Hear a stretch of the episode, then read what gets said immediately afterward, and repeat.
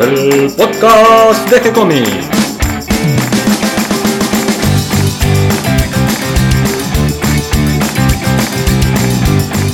Muy bienvenidos a un nuevo episodio de G-Comics, el podcast donde hablamos de todas las técnicas necesarias para realizar un cómic, cómo dibujar un manga y todo el conocimiento requerido para dibujar esa historieta que tenemos dando vuelta en la cabeza. Mi nombre es Gonzalo García y mi intención y la de todos los que hacemos G-Comics es colaborar con aquellos que estén interesados en avanzar, en progresar, en mejorar en su formación como dibujante de cómics. Hoy día jueves vamos a continuar con la siguiente parte, la segunda parte de la charla que tuvimos en nuestra meetup número 4, donde tuvimos de invitado especial a Diego Hawk, que muy generosamente nos compartió toda su experiencia y sobre todo tratamos de averiguar cuál era el secreto para poder publicar en Francia, Brasil, Uruguay, Estados Unidos, España e incluso China. Pero, pero antes, antes, antes de todo eso, me está acompañando Catalina García Rodríguez. ¿Cómo estás, Cata? Ay, pensé que te habías olvidado de mí. Estabas hablando solo ya. No, es que arranqué con todo el envío porque estoy muy entusiasmado hoy. Me encantó lo que estuviste contando ayer de la Comic Con. Bueno, mañana te voy a contar más. Creo que la próxima tengo que ir yo también. Yo también quiero ir a hacer Sí, entrevistas a todos los preguntan dibujantes. por vos. todos ¿Quién es ese? Gonzalo. ¿eh? ¿Cómo está tu hermano? No, por favor.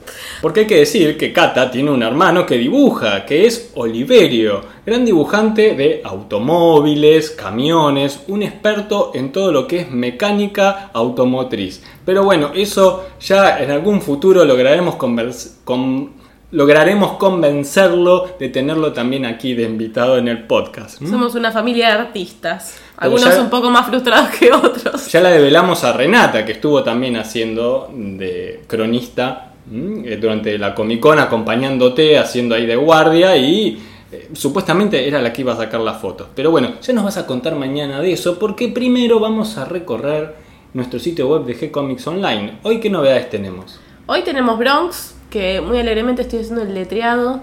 Tuve la posibilidad de tener en mis manos los originales, que son impecables.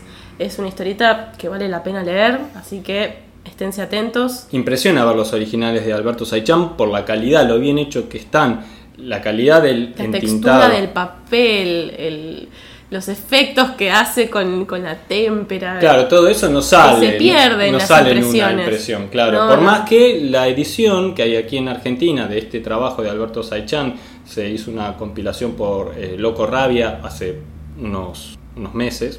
Que si no me equivoco está agotada. Sí, se agotó, lamentablemente. Creo que se merece una reedición este material. Es un trabajo muy muy lindo, está acompañado además de Bacteria y otra historia más que no se me acuerda, no, no me viene a la mente en este momento. Pero como vos decís, no es lo mismo ver el original. Tampoco es lo mismo verlo en digital. Pero bueno, lo ponemos a disposición de todos ustedes, por supuesto con el permiso de Alberto. Y Está muy eh, contento. el tema es que quedando. hubo que hacer todo el letreado de nuevo. Y ahí es donde entra tu trabajo, Cata, como diseñadora, letrista, editora, toda la multifunción que a vos te gusta y de la habilidad que tenés para resolver todo aquí. Sí, por en lo menos no me aburro. Después eh, de Bronx, que ya recorrimos un poquito de- del día de hoy, también tenemos las obras de Alma Riquelme, que de Juan García Guevara, tenemos Milena de Darío Talas, tenemos D&D también que hace Alberto Saichan, otro de los días de la semana, y después tenemos nuestros miércoles de Superacción, que ahora están no tan Superacción, tenemos a El Vigía de Nico Urich y Down de Feli White, que acaba de empezar, que fue nuestro estreno de mayo.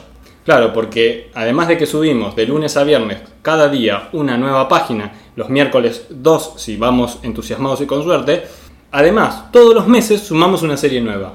Por lo menos esa es nuestra idea, nuestra intención y hasta ahora lo venimos cumpliendo. Sí, vamos, cum- cumpliendo los propósitos. Estábamos revisando ayer el listado de las próximas series que tenemos propuestas para publicar en G-Comics y vimos que ya tenemos completo el año.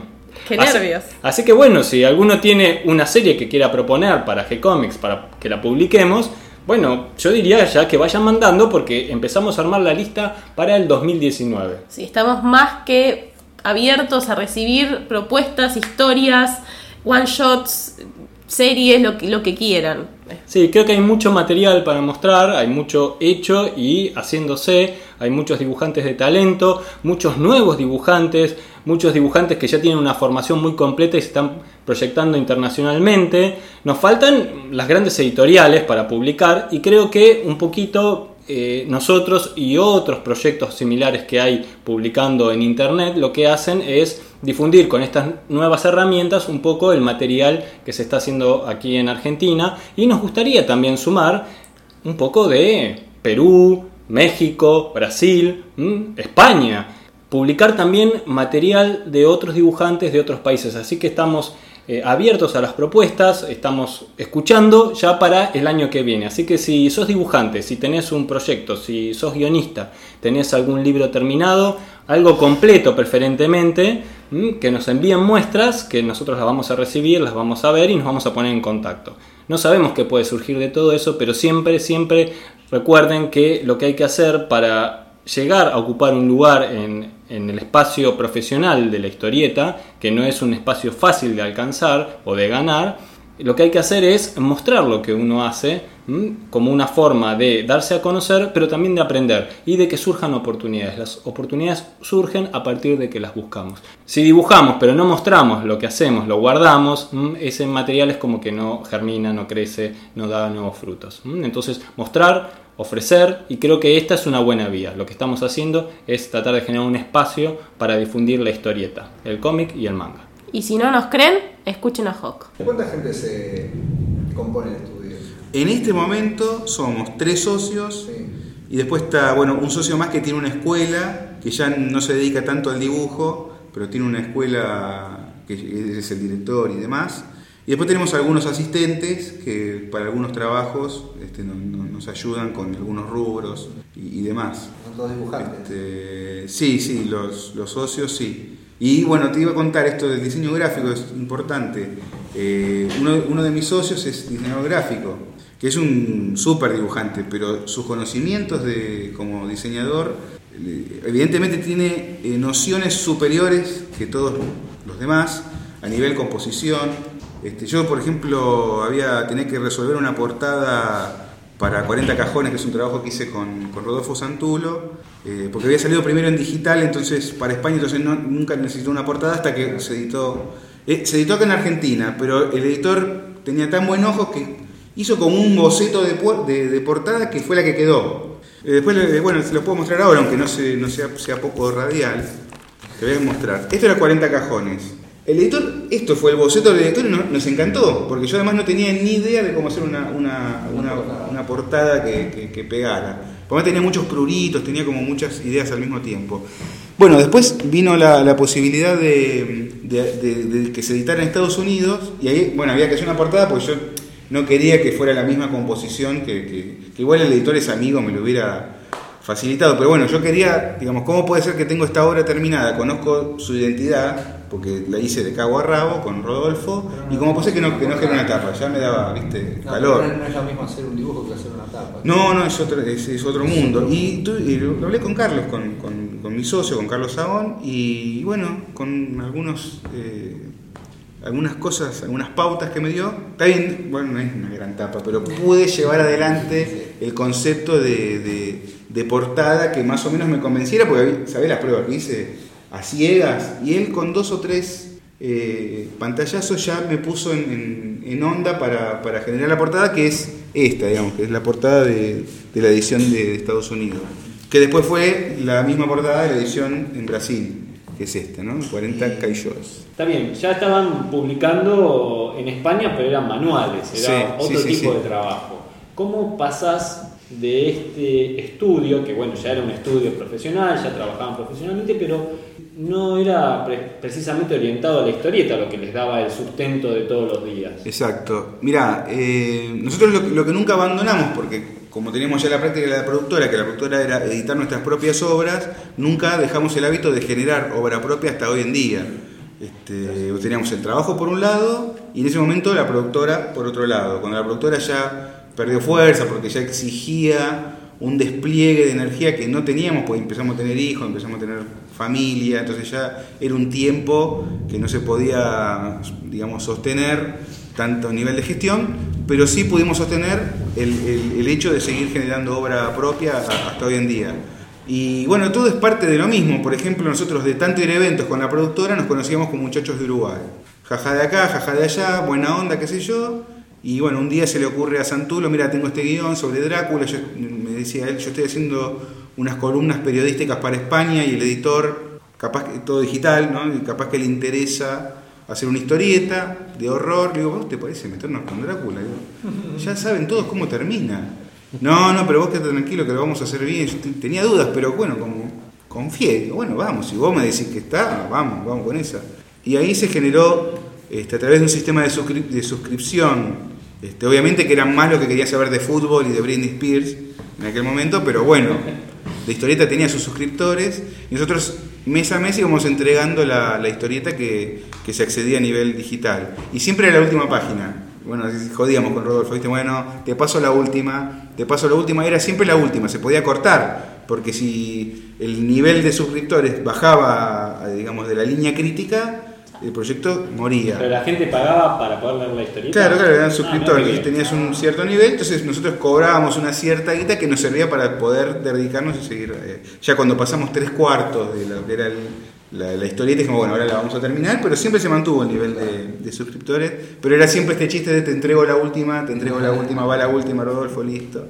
Bueno, y después con esa historieta hecha, digamos, con, en el caso de 40 cajones, eh, yo empecé a publicar en, también por accidente, carambola, estas cosas que siempre tienen un condimento extraño, pero esto sí también tiene que ver con aprovechar las oportunidades cuando aparecen. Claro, tenés que tener algo hecho para que cuando esté la Claro, cuando eh, en un momento bueno surge la posibilidad de trabajar con Emilio Balcarce, que era un, un guionista, es un guionista, que yo digo era porque yo lo leí en El Escorpio, que yo me, me gustaba mucho su trabajo particularmente y tuve la fortuna de, de de que se genere la oportunidad de trabajar con él.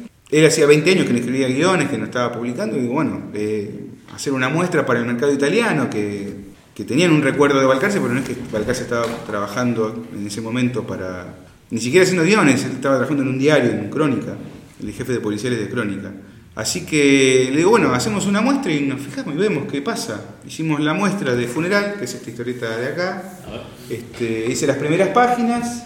Él escribió un mail a la vieja editorial donde él publicaba antes, que la editorial Eura o Aurea, ahora cambió de nombre. Y lo, el que atendió, el, el- el que atendió, el que le contesta el mail es el de Expediciones, que es el que manda las cajas. Es un chabón de depósito. Bueno, pero como se acordaba de Balcarce, llegó a los capos, los capos vieron la muestra, les convenció y ahí se dio la oportunidad de empezar a trabajar para, para Italia. Qué bueno. Eh, pero viste, estas cosas de carambola, porque lo atiende el tipo que. O sea, viste, está bien. Sí, de carambola, pero la vas buscando. De carambola y no carambola, porque tenían un recuerdo muy bueno de Emilio Balcarce, entonces enseguida le llamó la atención y quisieron ver el material. Tuvimos suerte que, que les gustó. Sí, pero si no, claro, pero si no les hubiese gustado el material, el dibujo. eh, Yo a todo esto, para hacer la muestra, gracias, no- repar- un buen recuerdo de Balcarce, te hubiesen dicho. Sí, Sí, Por por ejemplo, te agarraban el, el guion y te lo intentaban comprar por ahí sobre el guion para usarlo. También podría haber pasado, sí, tranquilamente. Eh, digamos, el, el único mérito de esto es, bueno, en el trabajo del estudio, haber dejado un costadito para hacer la muestra en esos días que hice la muestra, que me dediqué y la hice lo mejor posible, eh, pero sí sin saber mucho el destino, digamos. Eh, el tema de especular con el destino de las cosas es jodido, porque te Era lleva... jugar una ficha. Claro, eh, pero bueno, en este caso salió. Y después hicimos un par de, de- de series más, de libros que se terminaron editando acá en Argentina también. Y a raíz de, este, de esta oportunidad surgió la posibilidad de publicar 40 cajones en Italia, a nivel seriado también ¿En en la misma editorial? la en- misma editorial. La misma editorial. No sé si esta salió en Lancio Story. Bueno, no traje la edición, salían unas revistitas que siguen saliendo, las chiquititas. Qué bueno. Este, y después, mismo con 40 cajones, que ya estaba hecho, eso también es viste, importante. Vos le presentás a un editor, vos no te conoce nadie, como a mí. Voy con un libro terminado. El editor recibe un libro terminado, como, bueno, le puede no gustar, de hecho, la mayoría de las veces no le gusta. Pero por ahí necesita en la grilla y está terminado. Y bueno, Sí, no es lo mismo ir con una obra terminada que con un proyecto. es totalmente diferente, excepto que vos seas rizo, ponele, ¿entendés? O seas una mega estrella, que bueno, ya tenés un nombre que te antecede. Pero vos vas con la obra terminada, eh, es un consejo bastante difundido este. Lo que pasa es que bueno, es un compromiso muy grande, nosotros lo pudimos cumplir con 40 cajones porque teníamos esta publicación digital en España y que más o menos no- nos llevó para adelante. Pero por ejemplo, me pasó algo en un laburo, eh, eh, cuando en un momento el trabajo en España empezó a decaer y nosotros el estudio tenía que seguir, entonces empezaron a generar otras, otras oportunidades. Una de ellas fue un guionista de Estados Unidos, también no, no- no profesional, vamos a decir, o no conocido, me dice, bueno, vamos a hacer una historieta en western. Yo nunca había hecho western, estas cosas raras de, que te da, viste, a veces. eh, después tuve, hice un montón más. Hice un montón de western. Yo- no es algo que yo leía de chico ni nada, me, me metió el laburo. Bueno, me dice, vamos a hacer el capítulo completo. Me lo paga, hacemos el capítulo completo. Me dice, porque así tenemos más acceso, tenemos mejor chance. Lo muestra en un editorial, mediana o chica, sí. Perdón, pero ¿de dónde lo conocías? ah? A través de un, a través de un foro habíamos hecho, eh, él estaba buscando artista para una novela gráfica, hicimos todos los, eso también, muy importante, todo el tiempo el tema del grupo va a estar presente porque para mí es fundamental. Todos los muchachos del, del estudio hicimos una muestra. ¿Para qué? Para mejorar nuestras chances. Porque no es uno solo, es uno y después lo acompañamos. Nosotros siempre funciona así. Entra uno y nosotros acompañamos. Entonces, yo un día soy ayudante de él porque pegó la muestra él y otro día a mí me ayudan porque entró la muestra mía, pero sigue circulando el laburo. Este, en este caso es lo mismo. Hicimos todos muestras y terminó quedando el estilo que había hecho yo. Eh, entonces con ese guionista hicimos una novela gráfica que era de ciencia ficción, qué sé yo, que se llamó The Hill, por una editorial. Entonces para esta misma editorial que se llama Marcosia, todavía existe, que creo que es, eh, creo que es británica pero distribuye en Estados Unidos.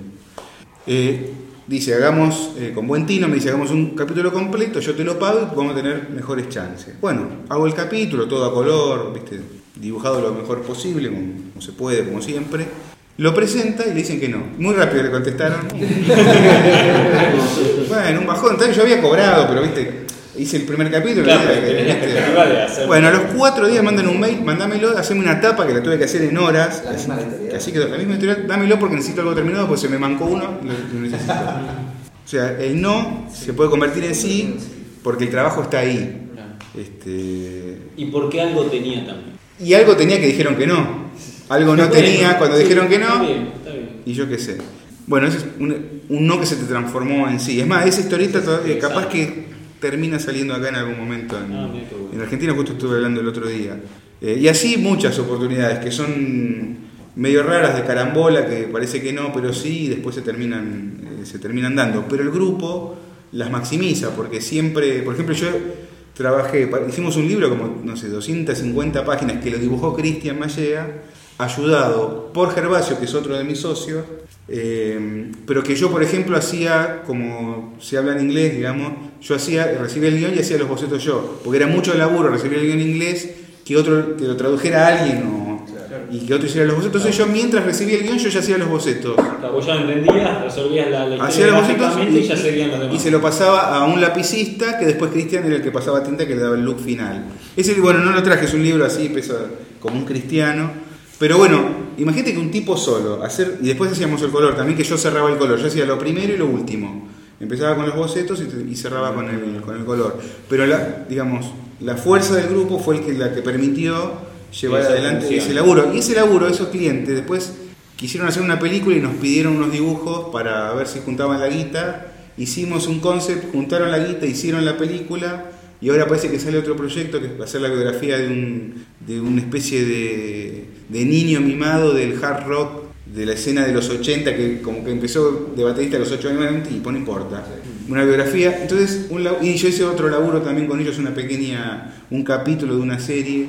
Este, entonces, una cosa como que te va llevando a la otra. Y, digamos, el primer libro lo hicimos, lo terminó dibujando mi socio, con él y yo lo asistía haciéndole los bocetos y asistía haciendo el color. Después salió otro que dibujaba yo y me ayudaron por ahí con algunos fondos y cosas. Y ahora este otro proyecto que sale lo va a hacer Carlos, probablemente es el, el dibujante elegido, que son todas cosas que un tipo solo tiene más limitaciones, digamos.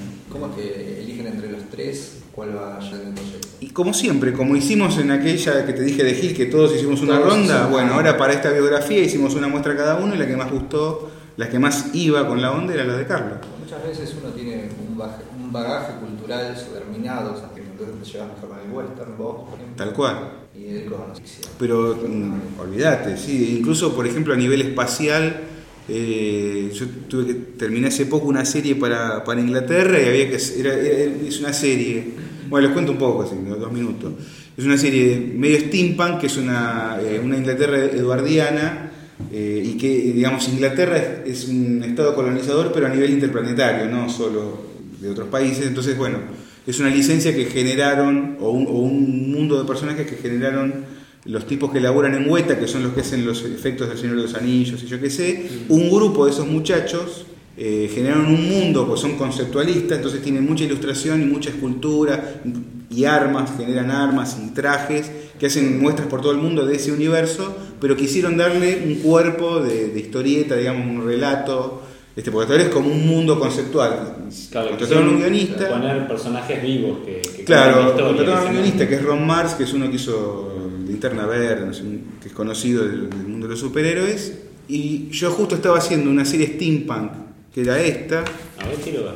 Sí, Este, después igual les muestro bien en, en detalle, ahora porque viste todo es caótico y aparece la información de manera desordenada. Ah, acá está, mira. ¿Cómo es eso de un steampunk interplanetario? Es como medio inter- Es extraño. una distopía porque es en el pasado, pero Eh, tienen una, tienen una, una tecnología, digamos, Avanzada. avanzada. Este es victoriano, digamos, ¿no? Este, yo estaba haciendo esa serie y entonces me llamaron para esta otra que tenía características similares. Y, bueno, lo que te contaba, en esa había que hacer cohetes o, había que hacer todo Londres, steampunk, y era una doble página que yo iba a tardar 100 años, no me iba a quedar bien, este, la iba a hacer a las remil puteadas, y le dije a Gervasio, che, vos como... A mí me encanta, dame esto. ¿Cuánto tengo? Tantos días. Y la plantó toda, le hizo...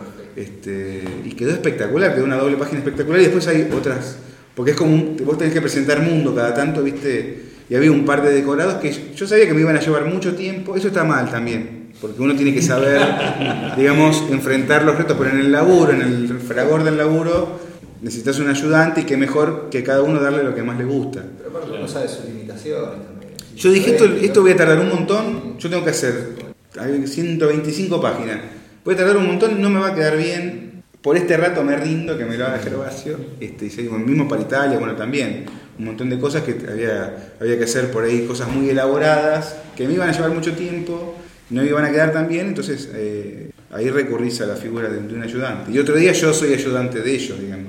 ¿Y ahí cómo se manejan? Uno hace el lápiz y vos lo terminás en tinta. En este caso, eh, yo le pedí que me hiciera un esqueleto a tinta, porque estábamos como medio que había que cumplir. Yo después arriba le, le hice un laburo de estilo. Ya había, los bocetos eran míos, entonces ya el encuadre y digamos. Claro, tenía que ser tu- Ya la base, digamos, estaba dada.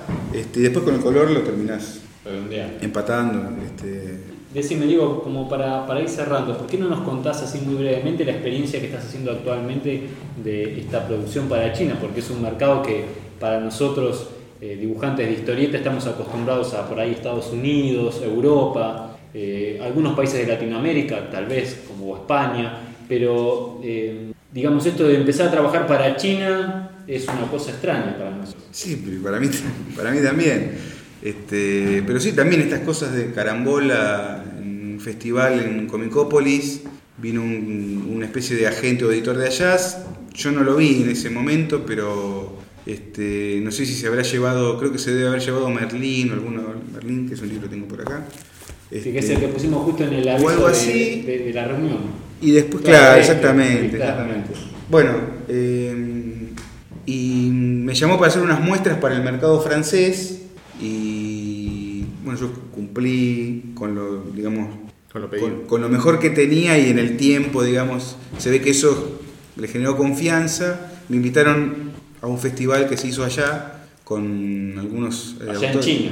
Allá en China, con autores de Alemania, Austria, Francia, España, este, pero no olvidarme de nadie. Ah, bueno, también yo que era de América, digamos, de acá de Argentina. Y bueno, a raíz de ahí parece que también se, hacía un trabajo, eh, digamos, a raíz de, de ese festival que se hizo, había el cierre de ese festival era un trabajo que se iba a exponer y se iba a editar. Y, mm, y yo hice un trabajo especial, digamos, digamos, yo en el viaje había mucha cobertura mediática porque era del departamento de, de- prensa de Beijing, digamos, el el que organizó, entonces había mucha cobertura, precisamente porque ese era un poco el motor de, de- todo el festival. Y, y- y siempre nos acompañaba en la comitiva un periodista diferente con un fotógrafo. Y a todos los periodistas, los periodistas pensaban que yo era, te decían que, como que eras pintor, ¿me entendés? Como- entonces, un día vino una periodista, bueno, me hace una pregunta de, de pintura, más o menos, viste, yo además no tengo la menor idea, viste, sé más de fútbol que de pintura. Bueno, más o menos, viste, de traté de salir del paso. Ya la cuarta pregunta sobre pintura, le dije, stop. Digo, yo soy historietista, yo soy más un relator que un, casi que un dibujante, un, digamos. Entonces, ¿cómo? Ah, pero ¿cómo? Bueno, sí, a mí me llega un guion con personajes. ¿Pero cómo un guion? ¿Cómo con personajes? Sí, sí, tenés que generar el personaje, la escena, qué sé yo.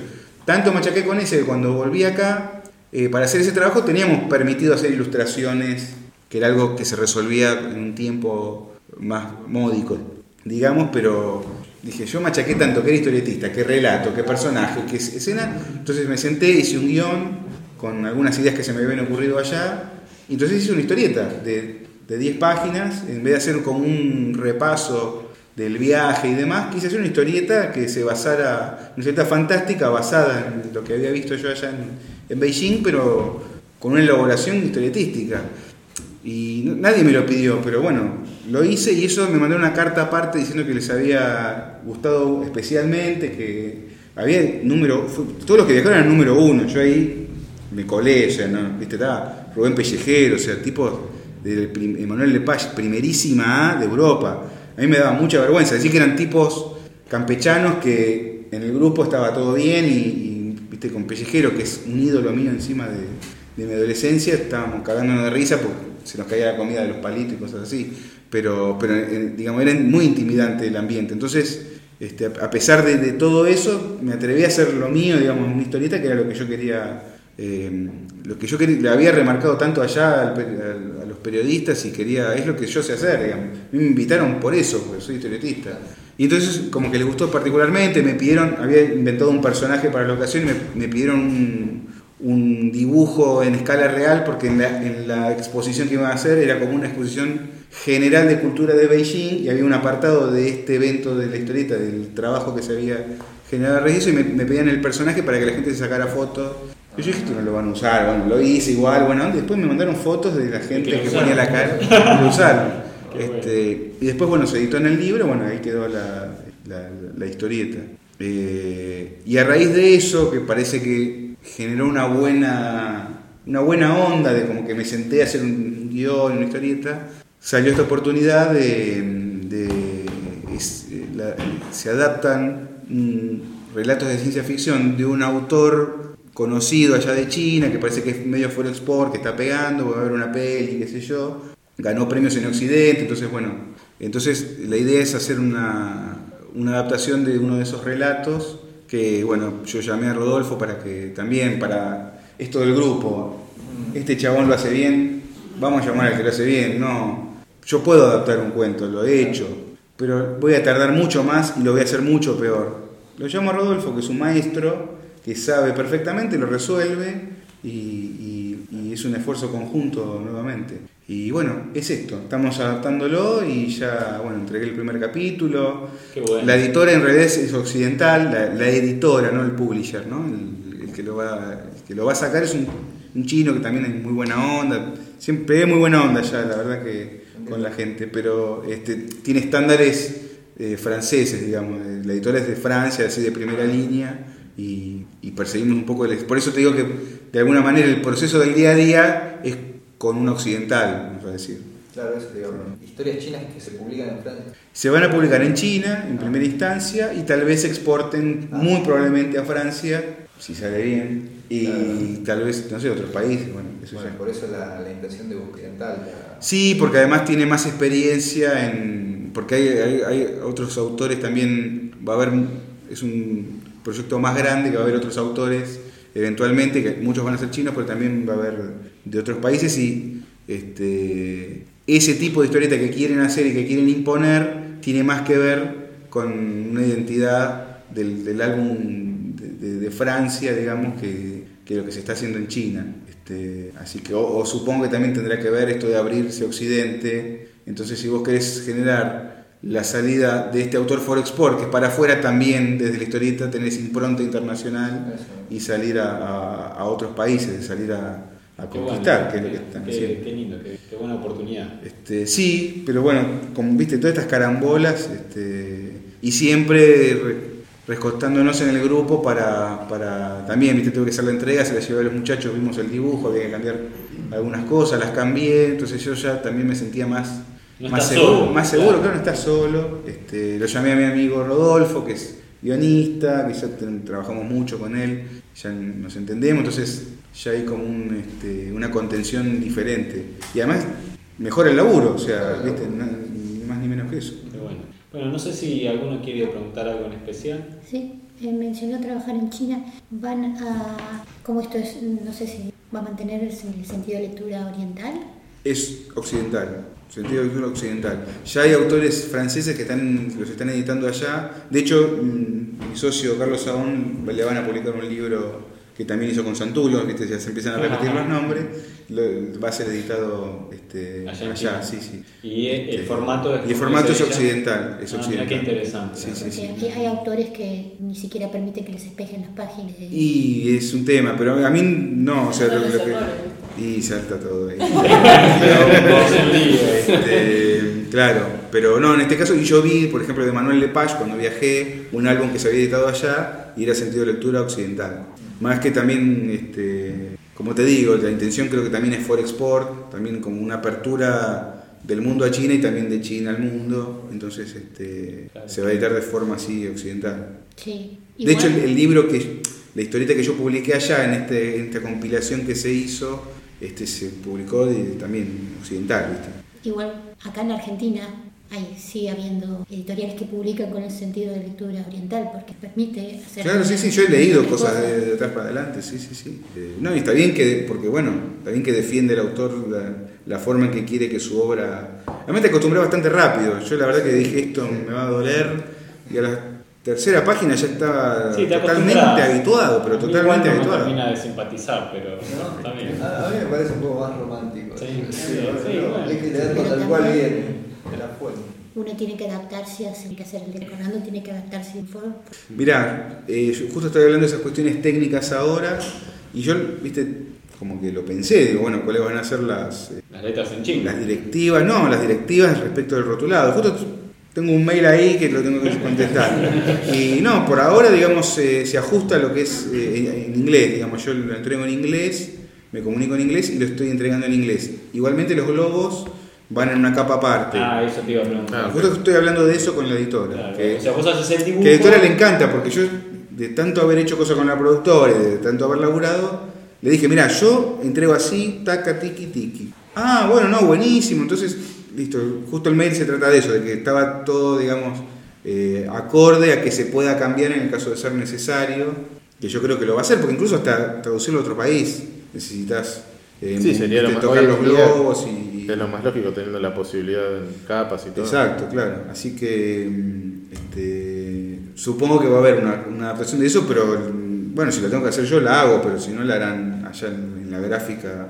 Está todo dado como para que el rotulado se haga por, por separado. Incluso las onomatopeyas también las dibujé por separado. Ah, Ah, Este, bien, y no sí, eso. claro.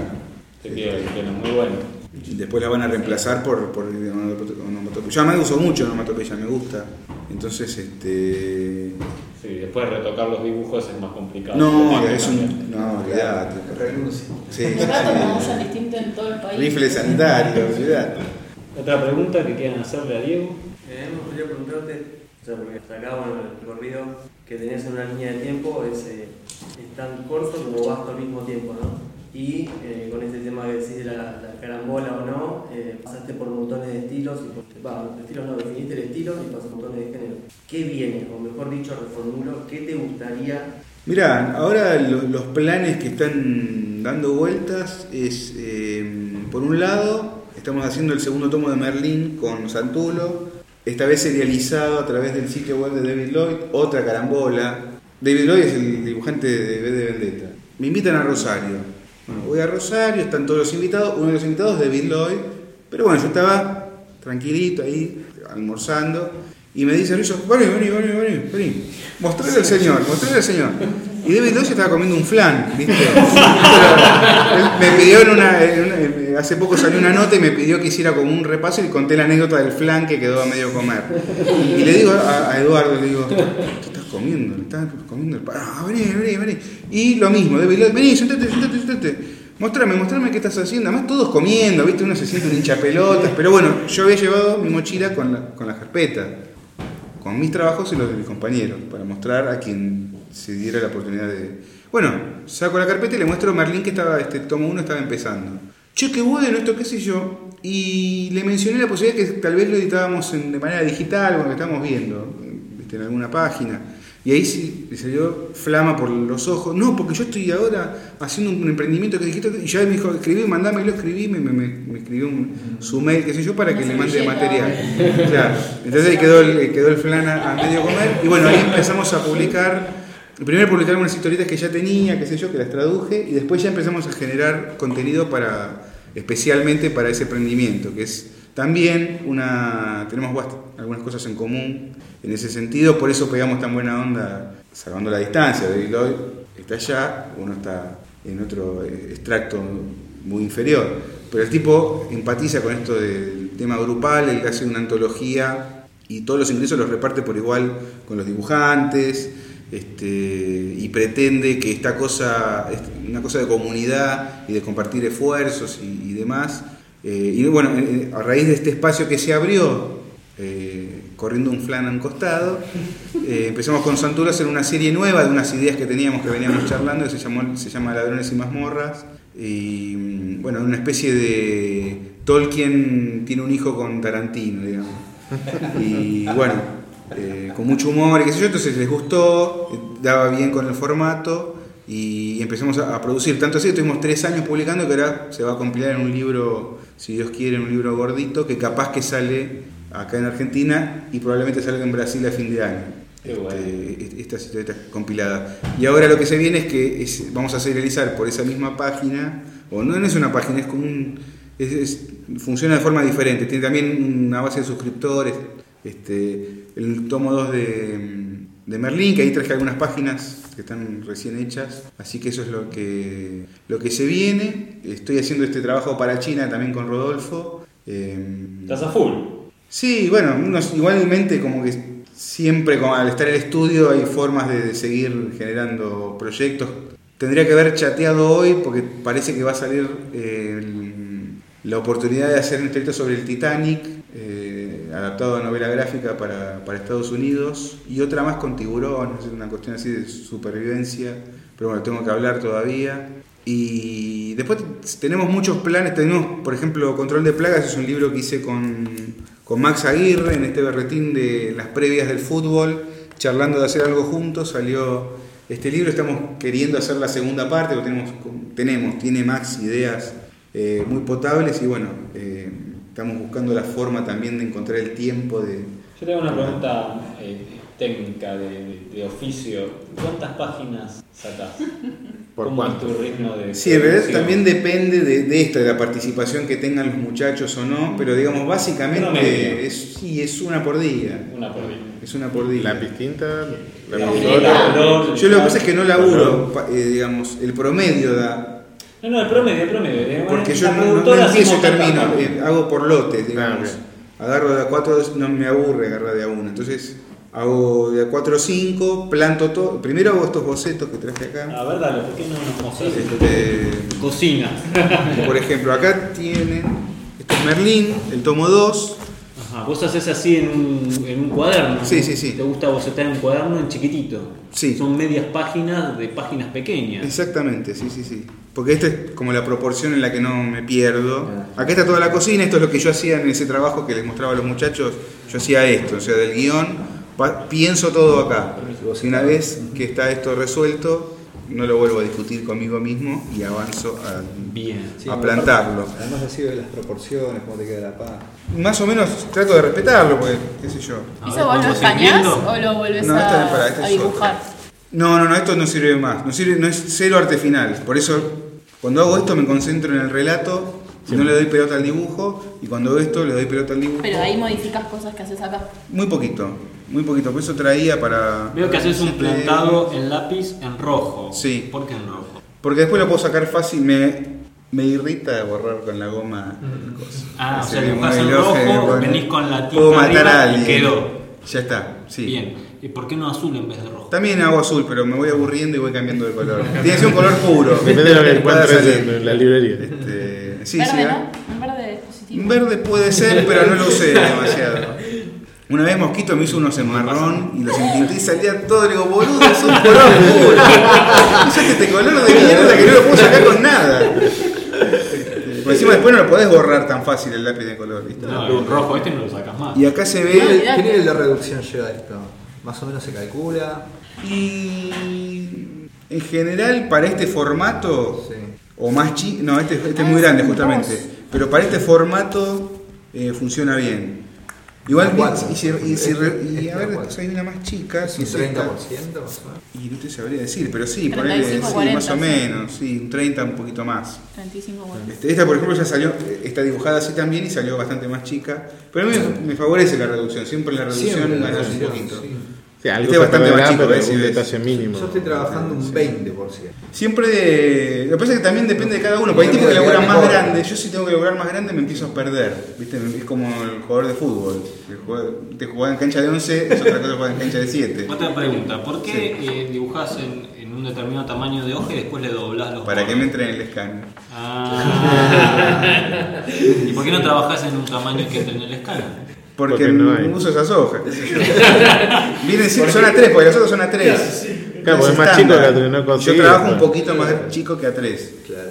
Este, igual a 3 debería. No, esas son más grandes que a 3, porque Por eso, por claro. lógica debería entrar en el escáner. Son un poquito más grandes. Yo tengo una pregunta. Yo tengo otra. Sí. ¿Qué es esto blanco? ¿A dónde? Eso, contanos, ¿con qué tintás? Ah, y- esa es una finita blanca que es este. De gel. Claro, sí, sí, sí, es como, gel. un- sí, sí, Es como una qué. blanca. ¿no? Claro, claro, eso es- paso la tinta, mm, primero hago la línea completa, al pedo porque tapo todo, pero bueno, es un, no lo puedo, no sé, no lo puedo evitar.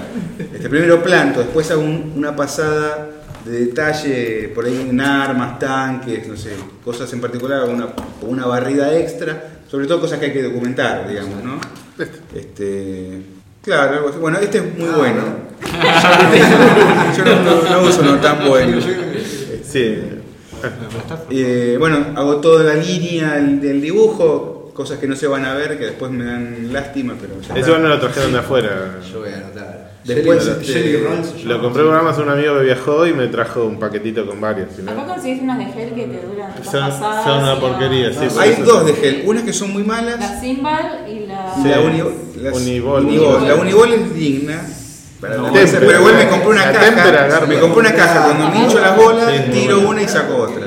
Y la tinta, la, la línea de tinta, los, varias, los sí, negros, ¿cómo lo das? ¿Qué usás? No, Mira, para la, para la línea de la figura, digamos, uso G-Pen. Que viaja. Ahora, G-Pen. que es una, una pluma japonesa, me la regaló eh, mi socio Carlos Saón, que me hinchó las bolas, tenía que probarla, tenía que probarla y me la regaló. Entonces no me quedó otra que probarla. Y ahora. Ya ¿Qué tiene especial? Y que es súper dúctil, dura, este, te da una línea muy finita si querés y también te da modulación. Así que muy versátil. G-Pen es muy re famosa, es reconocida y no es muy cara. No es muy cara. Este, y la verdad que me da bien buen resultado. Si no, mucho tiempo usé estilógrafo común. Porque, ¿qué pasa? Yo después paso el negro arriba, las masas de negro con pincel. Me traje pinceles de China, que estaban muy baratos y eran muy. Me Todos- llevaron al todos- taller donde lo hacía. Todos los plenos de negro eh, son de Casi pincel. todos los plenos paso pincel y después hago una pasada de pincel en algunas partes que necesito modulación extra. Y después paso, perdón, paso blancos, que paso un blanco para borrar algunas líneas Sí. incidentales molestas y después tengo un blanco más finito que para Y ese el entramado para hacer un pasaje Ese más. blanco de corrección que es un Ese es un liquid paper Liquid paper. escolar mortal. Pen, Eh, o sí, sí, sí, sí, bien burdo. Sí, sí, nunca, salvo la Jipen, mm, nunca fui muy eh, sibarita de los materiales. Mal que le pese a algunos amigos de Rosario que, este, que no les gusta, les gusta el papel y ¿viste? se hacen grandes fantasías con los materiales. A mí me gusta siempre usar materiales que estén al alcance y no depender de nada raro. ¿Y papel qué papel usás? Es muy, muy choto. Papel casi escolar. Ajá. A veces compro hojas buenas. Pero es finito, pero por ejemplo. Es malo, es malo, es malo. Si mis socios me retan, no quieren que use este papel. Este, si compran papel bueno para el estudio, viste, compran unos cosos, viste, traen, pero este, yo uso Y vos esto. se los doblás. Sí, doblo, los originales se ponen de la cabeza, cuando ven los originales doblados. no. Este, No me dobles la Y suela. después el y color. después, el, y después el blanco finito último para la, la- la trama Entonces lo que, lo que ocurre es que al pasar tanto negro y blanco, después la línea que originalmente se pierde bastante ese laburo de línea, por lo cual mucho eh, usaba estilógrafo en un momento, este, porque digamos, mm, después como yo modulaba con el pincel y qué sé yo, no era tan necesario... Pero bueno, ahora me, siento, me gusta más la pluma. También es cuestión de lo que me gusta. yo. Me gusta más la pluma, me siento que, que queda un poquito mejor, o que yo qué sé. Es linda la pluma, ¿viste? Yo qué sé, está bueno. Y yo, yo inicié laburando con, con Oswald con pluma, pero como era muy baladí, era, ¿viste? me quedaba muy abierto el dibujo y no se perdía claridad. Ahora estoy más viejo, se ve que más tranquilo, no Más pierdo. precisión. Tengo un poco más de precisión, no pierdo tanta entonces puedo volver a la pluma sin que me quede tan desabrido el dibujo, digamos. Y ahora estoy pasando más negro, en una época no pasaba ningún negro, este, pero ahora algunas cosas que las preciso ver, sobre todo los personajes. Después me doy una idea porque yo ya lo trabajé acá eso, o sea que por eso Claro. me, digamos, Ah. hay plenos que ya sé que funcionan que- porque los hago laburar acá, y si no se retoca con la máquina, ponele. Está bien, pero trabajar, por ejemplo, plenos en negro en la después resulta por ahí más trabajoso que hacerlo. No, porque yo ya sé cerrar la zona, ¿entendés? Me, doy una idea, técnica, me doy una idea en dónde cerrarlo y ya después cuando sé que es laburo que no, no me va Claro, te lo da la experiencia. también. no me va no me va a redituar ponerme a hacerlo porque voy a perder mucho tiempo. Ah, por ejemplo esta, está toda cerrada, no tenés por dónde se escape. Exacto, si trato de Ah, cerrarla, claro, claro, sí, sí, lo cierro. De hecho, yo lo cierro para mí mismo. Sí, no, si yo después tengo que llenarlo, lo cierro y lo, y lo laburo, pero cuando veo, cuando veo que está cerrado, está ahí a pedir de boca, está picando en la línea y bueno, Es un listo. Que lo dejo que lo, lo- lo cierro con la compu. Pero por ahí los personajes sí los cierro un poco más, o si hay vegetación, porque no sé qué, este, trato de, de hacerlo a mano para, para darle estos toques después arriba. Y después en el trabajo digital, cuando escaneas, eh, vas directo al color ya, haces algún trabajo extra. Y siempre laburo con alguien que me haga los planos, los colores planos, porque tardo mucho. Este, No te los combino.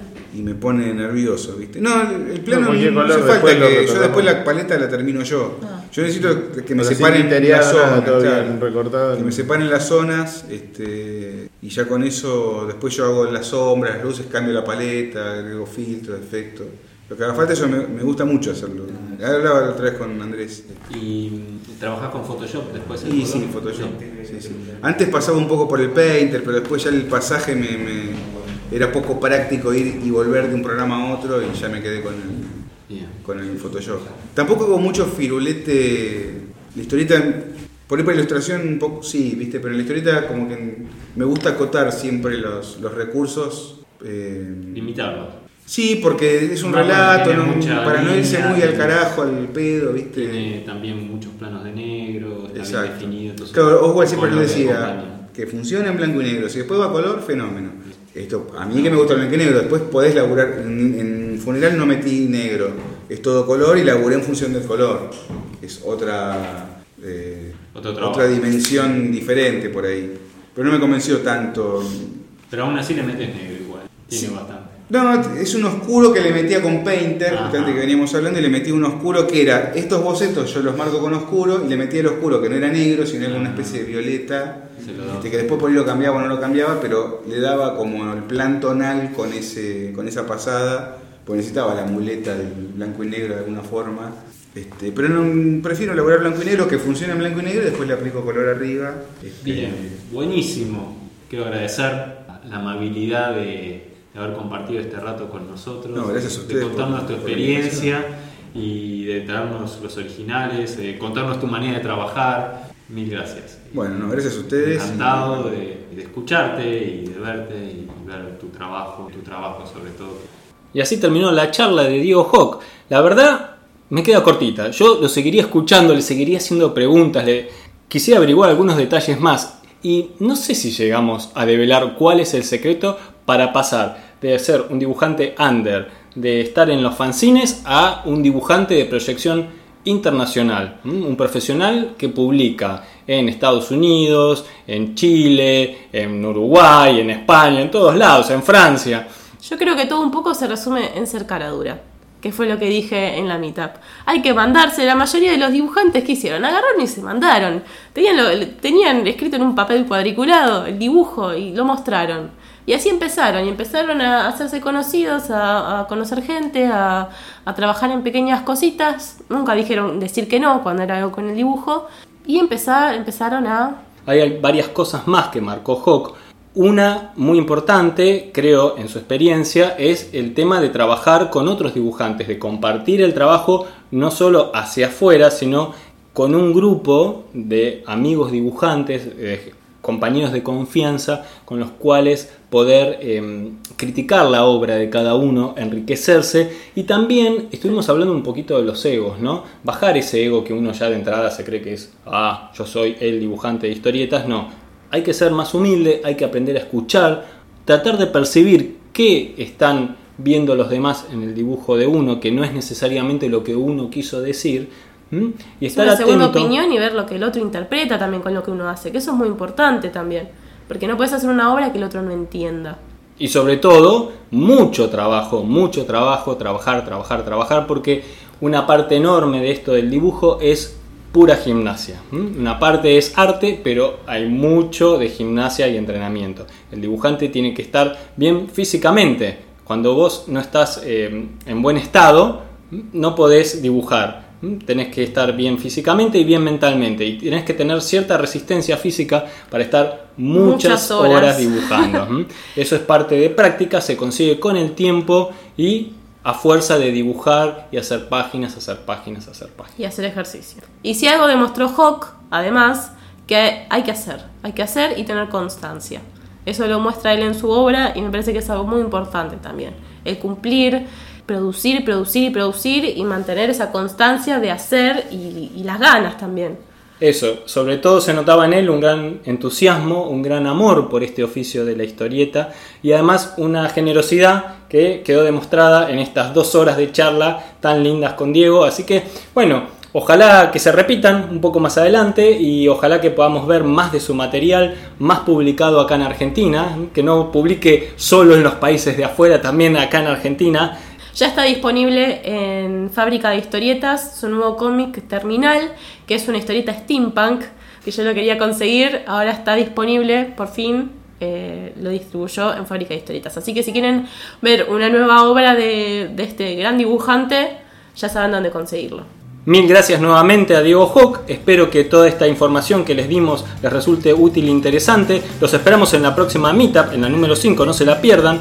Les damos la bienvenida a todos los que se sumaron al programa de hoy y gracias a todos los que nos comparten en sus redes sociales que ayudan a que cada vez seamos más. Recuerden que pueden escucharnos en iTunes y en iVoox y que si les gustó el programa pueden darnos un me gusta, escribirnos una reseña, ponernos las estrellitas que nos merecemos, ¿no es cierto, Cata? Exactamente. Y si quieren comunicarse, pueden escribirnos al mail, abajo de todo en el footer, al pie de la página, van a encontrar un textito que dice contacto, ahí van a tener nuestro mail para que nos puedan escribir. Y si no nos contactan por las redes sociales, muchos ya nos conocen, y si no, por Facebook. Les responderemos siempre con alegría y continuaremos publicando nuevos episodios. Gracias y hasta la próxima. Gracias. Cata.